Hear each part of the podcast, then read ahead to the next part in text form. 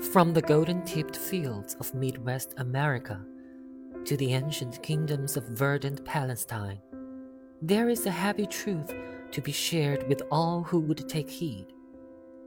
In more recent times, this truth has been expressed as April showers bring May flowers. There is a truth that promises light bursting from darkness, strength born from weakness, and, if one dares to believe, life emerging from death. Farmers all over the world know the importance and immutability of the seasons. They know that there is a season to plant and a season to harvest. Everything must be done in its own time.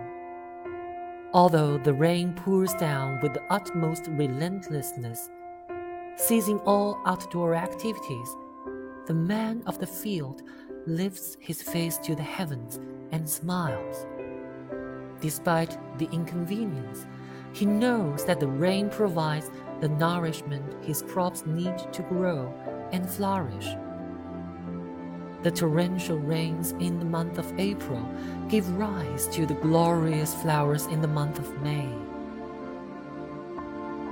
But this ancient truth applies to more than the crops of the fields. It is an invaluable message of hope to all who experience tragedy in life.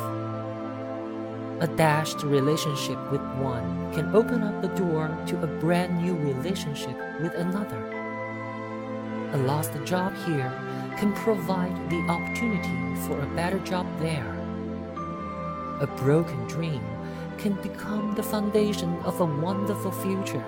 Everything has its place.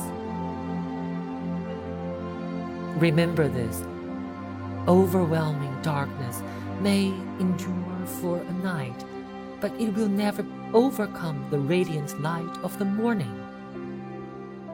When you are in a season of sorrow, hang in there, because a season of joy may be just around the corner.